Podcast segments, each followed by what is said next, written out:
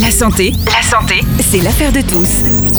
Vous la connaissez très bien maintenant, la santé, c'est l'affaire de tous. Une émission proposée et présentée par le docteur Edmundo Pereira. Son invité, le docteur Sophie Domengi Bello. Le sujet, pas comme les autres, le sujet qui sera traité pour aujourd'hui, c'est la fissure anale. Bonjour docteur, bonjour Edmundo. Bonjour Laurent, bonjour Sophie, euh, merci beaucoup d'être là avec nous. Alors c'est un grand plaisir, je pense que c'est un sujet très intéressant, nos auditeurs, euh, je pense qu'ils vont beaucoup apprendre après cette émission. Avant de commencer les questions, est-ce que tu peux te présenter Sophie? Oui, bien sûr. Donc euh, je suis le docteur Domagie Bello Sophie, je suis chirurgien viscéral. et ma spécialité est donc le périnée et la proctologie en chirurgie. Bon, on a la personne idéale pour parler du sujet de fissure anale. Et pour débuter, qu'appelle-t-on une fissure anale? Donc une fissure anale, c'est une déchirure non cancéreuse de la peau et de la muqueuse de la marge anale. D'accord. Et quels sont les symptômes que, qu'on a après une fissure anale? Donc les symptômes typiques, donc c'est les douleurs, hein, qui sont euh, typiquement un syndrome fissuraire avec une brûlure qui survient au moment des selles, au moment du passage des selles, et avec une réactivation après le passage des selles qui devient euh, très très euh, douloureuse et insupportable hein, euh, et qui peut persister plusieurs heures après la défécation. Ensuite, ce qui s'accompagne, c'est une appréhension hein, d'aller aux toilettes du fait des douleurs. Donc on a tendance à se constiper de ce fait.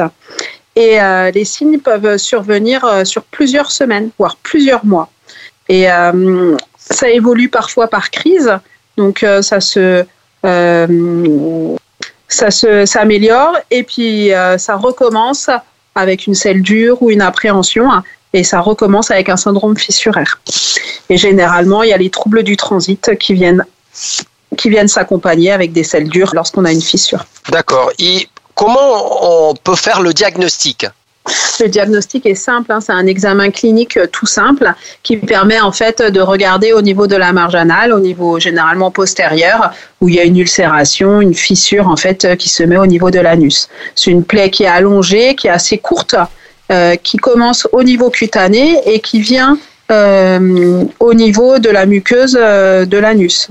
Donc elle a une partie cutanée et une partie muqueuse, la fissure. Ensuite, il faut bien donc déplisser les plis euh, de l'anus pour pouvoir euh, la voir, hein, tout simplement. Parce que si on regarde que comme ça, on peut passer à côté. Hein. Et généralement, je vous ai dit, elle est postérieure, mais chez les femmes, par exemple, après les accouchements, on peut en trouver aussi des antérieures. Généralement, il peut y avoir également une petite papille hypertrophique, euh, comme un petit bout de peau en plus, qui vient couvrir cette, cette fissure, qui est en fait une réaction cicatricielle du corps pour protéger en fait cette cette ulcération, euh, la peau en fait se développe plus et donc ça fait une espèce de petit capot qui vient euh, comme un excès de peau si vous voulez euh, au niveau postérieur ou antérieur, enfin au niveau de la fissure. Ça, ça s'accompagne souvent avec avec les avec les fissures. Et ensuite, généralement, les gens ont aussi un, un, un anus hypertonique qui a du mal à se relâcher mais c'est pareil, c'est euh, c'est réactionnel en fait aux douleurs. Quels sont les, traitements qu'on peut proposer à quelqu'un qui a une fissure anale? Le premier lieu, c'est les règles hygiéno-diététiques. Hein.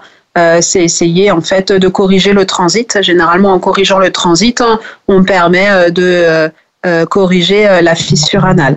Après, sur les sur les traitements médicaux plus plus poussés, il y a certains traitements euh, bon, les antalgiques, hein, bien sûr, les anti-inflammatoires qui marchent très bien, les laxatifs associés euh, euh au traitement antalgique pour éviter euh, la constipation et donc de faire perdurer cette fissure.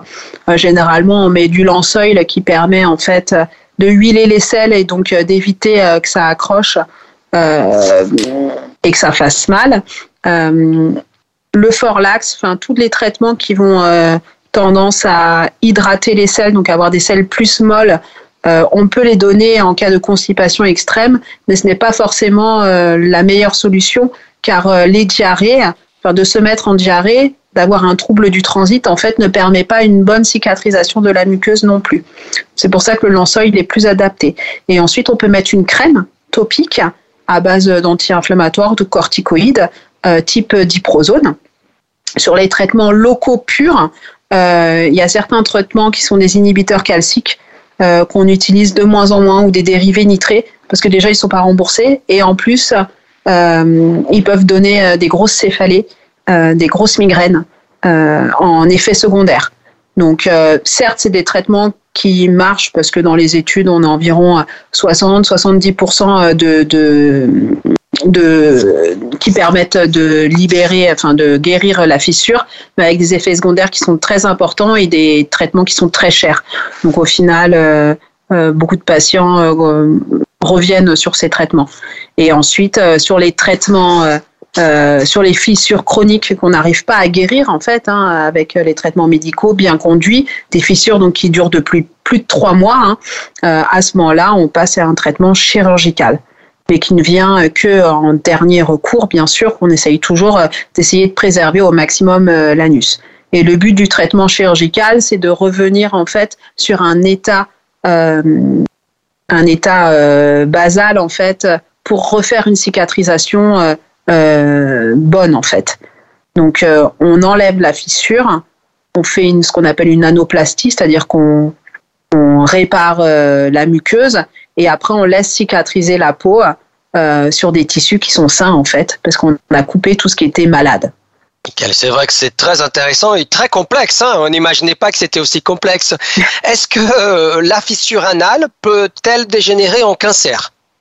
Alors, non, la fissure anale classique ne dégénère pas en cancer. Après, une fissure anale euh, particulière, euh, qui évolue pas bien, euh, qui cicatrise jamais, même après un traitement chirurgical, ou qui est placée pas à un bon endroit, qui n'a pas une, disons, une tête normale de fissure, peut être un cancer. D'accord? D'accord. Pourquoi la fissure anale est-elle aussi douloureuse? Et euh, il s'agit en fait euh, d'un ulcère. Hein. La fissure, c'est un ulcère, c'est-à-dire euh, généralement elle est en postérieur, je vous disais, de l'anus, parce que c'est l'endroit de l'anus le moins vascularisé. le moins vascularisé. Donc en fait, c'est comme une ischémie, c'est comme une, une nécrose en fait, une partie du muscle et de la muqueuse qui se déchire et du fait de la mauvaise circulation ne cicatrise plus. Du coup, euh, euh, qu'est-ce qui se passe? Euh, Dès qu'on va aller à la selle, l'anus va se contracter très fort pour éviter d'avoir mal, parce qu'à chaque fois qu'il va avoir une selle dure et qu'il va vouloir passer, eh ben, ça va redéchirer la muqueuse.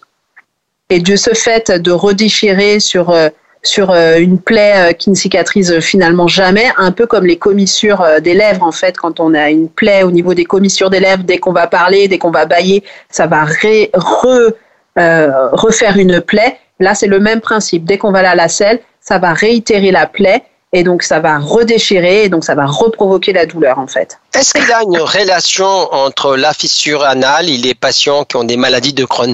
C'est-à-dire un patient de ah. maladie de Crohn il va développer plus de fissures anales que les autres alors, les, maladies de Crohn périnéales, parce qu'encore une fois, la maladie de Crohn, on peut avoir des maladies de Crohn euh, qui, ne, qui ne touchent jamais le périnée, hein, qui ne touchent jamais l'anus. Hein. Euh, mais les maladies de Crohn périnéales, euh, oui, on peut avoir des fissures, ça fait partie des scores, enfin, ça fait partie des choses qu'on regarde pour les maladies de Crohn, le nombre de fissures qu'il y a, mais c'est pareil, c'est des fissures particulières ce n'est pas la fissure anale de, la personne lambda. Hein. C'est des fissures euh, plus complexes, généralement associées à des fistules euh, et à d'autres pathologies euh, anales de, de maladie de Crohn. On a l'impression que la fissure anale, on parle plutôt, plutôt pour les personnes adultes, mais est-ce que les enfants peuvent aussi avoir des fissures anales? C'est très fréquent chez les enfants. Les enfants qui ont des constipations chroniques, ce qu'on retrouve souvent euh, chez le jeune enfant avec les oncoprésies, euh, les choses comme ça, c'est-à-dire des enfants qui se retiennent pour faire caca. Il faut, ils développent des fissures hein, en fait. Hein. C'est c'est pas du tout une pathologie euh, de l'adulte. On peut le trouver à n'importe quel âge. Et ce, ce n'est pas grave. Hein. C'est douloureux mais pas grave. Et est-ce qu'on peut trouver une relation entre la fissure anale et le stress? Non. Non, non. À moins que le stress entraîne une constipation. En fait, c'est vraiment le trouble du transit qui entraîne la fissure. Il faut vraiment c'est une plaie hein, à la base. Hein. C'est la fissure est une plaie, c'est une selle traumatique qui vient léser en fait une partie, la partie basse en fait de, de l'anus. Hein. Donc euh, c'est vraiment une plaie sur un traumatisme. Est-ce que Sophie, tu parce que c'est vrai qu'on a abordé d'une façon complète, hein, parce que c'est, j'imagine que c'est, c'est une maladie euh, complexe, même si si si, si on parle pas énormément. Est-ce qu'il y a des choses que tu veux rajouter, que tu veux compléter par rapport aux questions qui ont été posées, des conseils concernant la, la partie euh, diététique, voilà, par rapport à ton les jours à jour que tu vois les patients, il y a des choses à rajouter qu'on n'a pas parlé. Alors, ce qui est très important, vraiment le plus important, c'est euh, d'avoir un transit euh, le plus normal possible. Euh, donc, pas de diarrhée, pas de constipation. Pour cela, il faut boire au moins un litre 5 d'eau par jour. il faut manger pas que des légumes. Je pense surtout aux femmes, hein, aux jeunes femmes qui ont tendance à manger que de la salade tout le temps. En fait, non, c'est pas bon. Pourquoi? Parce qu'on perturbe en fait sa flore intestinale. du coup, on a plus de ballonnement, euh, plus euh, de troubles du transit à type de diarrhée qui peuvent entraîner également des fissures. Donc euh, tout ça, l'important c'est d'avoir en fait un régime le plus équilibré possible. Et ça, je pense que en fait, il y a beaucoup de gens qui ne l'ont pas, tout simplement. Ensuite, quand la fissure arrive, ce qui est important, c'est de lutter contre la douleur, parce que la douleur va entraîner une hypertonie sphinctérienne donc une hypercontraction de l'anus, qui va entretenir la fissure. Donc il faut casser le cycle de la douleur. En cassant le cycle de la douleur, on permet une cicatrisation. Et c'est en cassant le cycle de la douleur par les traitements médicaux qu'on arrive à euh, faire guérir cette fissure et à éviter la chirurgie. Généralement, euh, je dirais que en faisant les bonnes règles hygiéno-diététiques, en arrivant bien à calmer la douleur, dans 80% des cas, on n'a pas besoin euh, d'aller à la chirurgie. Parfait. Sophie, un grand merci de ton temps, de toutes ces explications. Je pense que nos auditeurs euh, vont connaître un peu plus. Tu sais que les portes de Phare FM sont toujours ouvertes à toi. Tu peux revenir euh, quand tu veux. Merci beaucoup de ton temps hein, et de, ta disponibilité. J'espère que ça vous a bien, bien aidé. Alors moi, je me permets de, de vous poser une question. Est-ce qu'il y a une relation entre l'hémorroïde et la fissure anale? Non, pas du tout. Ce sont deux pathologies euh, anales différentes.